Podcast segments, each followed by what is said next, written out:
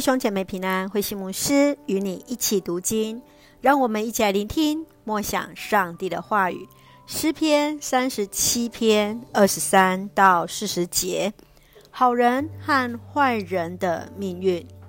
三十七篇诗人一开始就提起作恶和不义的人，教导人们在生活当中要如何面对所遭遇到的不公不义，就是。要在上主的拯救里信靠他，心存盼望，耐心等候上主的旨意。特别在三十九到四十节，诗人不断提醒着人们：上主是拯救人的上帝，是患难中的保护，使人得以在避难所中得着庇护。让我们一起来看这段经文与默想。请我们一起来看三十七篇三十四节，要仰望上主，遵守他的命令，他就会赐你力量，保有那片土地。你且要看见作恶的人被赶出去。诗人提起有七种人可以得着上主所赏赐的土地：信靠上主、谦卑、敬畏神、上主所赐福的人。离弃行恶、行公义、遵守上主命令的人，他们都是配得上主所赐的土地。当人们在怀疑为什么好人会遇到不好的事情，诗人却提出上主如何保护好人。当人仰望上主，上主要赏赐力量，赐给人土地。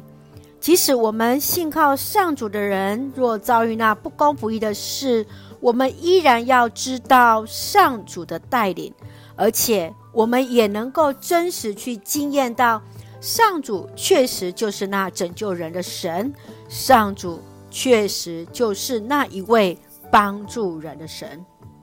亲爱的弟兄姐妹，你认为如何在苦难中能够持续仰望上主呢？你认为土地为什么是上主的祝福与力量？神愿主真是帮助我们，随时记得诗人所提醒我们的：当仰望上主，遵守他的命令，上帝必然赐下力量给予我们。让我们一起用诗篇三十七篇三十九节作为我们的金句：上主拯救一人，在患难时保护他们。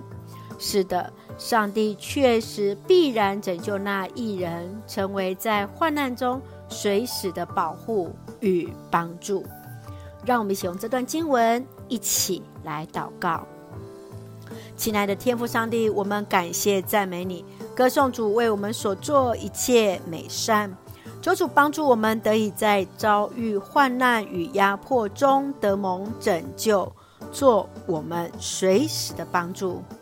感谢主赏赐我们脚所踏的土地，使我们得以有力量走在合主心意的路上。谢谢主赐下平安，使我们恩典够用。愿主赐福我们的家人身心灵健壮，恩待所爱的国家台湾一切平安，使我们做上帝恩典的出口。感谢祷告是奉靠主耶稣基督的圣名求。阿门，弟兄姐妹，愿上帝的平安与你同在，大家平安。